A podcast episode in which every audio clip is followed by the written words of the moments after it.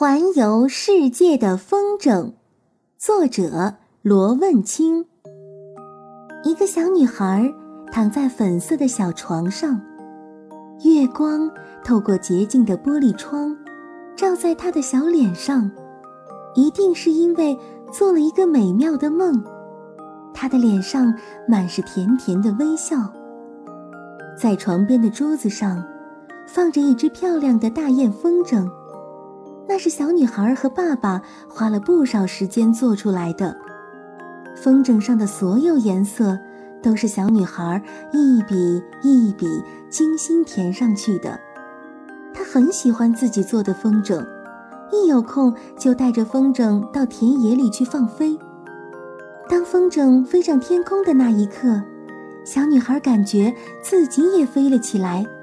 她非常喜欢这样的感觉。房间里出奇的安静，小女孩轻微的呼吸声也听得清清楚楚。她在睡梦中突然笑出声来：“放风筝真的太好玩了。”这时候，奇怪的事情发生了，那漂亮的大雁风筝居然说话了：“天天去农田，天天去农田，就知道去农田。”看样子，这风筝有些不开心，他小声抱怨了半天，再打了个哈欠，慢慢的没了动静。第二天又是个风和日丽的日子，和往常一样，小女孩带着她亲手制作的风筝跑到了田野里，金灿灿的油菜花一望无际，风轻轻吹过，黄澄澄的小花随风摇摆。小女孩闭上眼睛，深深地吸了一口香甜的空气。连她手里的风筝也情不自禁地在微风中摇曳着尾巴。小女孩右手拿着线轴，左手提着风筝，逆风奔跑了起来。风筝“呼”的一下飞在半空中，小女孩一边有节奏地拉扯风筝，一边将线轴上的线松下来。风筝越飞越高，越飞越高。小女孩仰着脖子，看着那展翅高飞的风筝，在蓝天白云间自由自在地飞舞。她情不自禁地张开双臂，风吹动她的衣服和长发。小女孩轻轻地闭上自己的眼睛，想象着自己像一只大雁一样飞了起来。过了好久。他揉了揉有点发酸的脖子，索性在草地上躺了下来。他枕着自己的胳膊，眼巴巴地望着天上的风筝。他也好想在那高高的天空上俯瞰一下大地，那一定会看得很远很远。做风筝的时候，爸爸让小女孩选择是做蝴蝶还是大雁，她选了大雁。因为他更喜欢像大雁一样飞越万水千山。风越吹越大，风筝发出呼呼的声响。风筝飞在空中，看着他熟悉的金黄色田野，他重重的叹了一口气：“啊，每天都一样。”风筝低头瞅了一眼肚子上那根细细的线，嫌弃地说：“都怪你。”要不是你束缚住我，我想去哪儿就去哪儿。小女孩隐隐约约听见说话的声音，她四周张望了一下，田野里没有一个人影。风扫过田野，油菜花齐刷刷地向一边歪着脑袋。远处飘来一朵乌云，小女孩站了起来，她卷起线轴，准备回家了。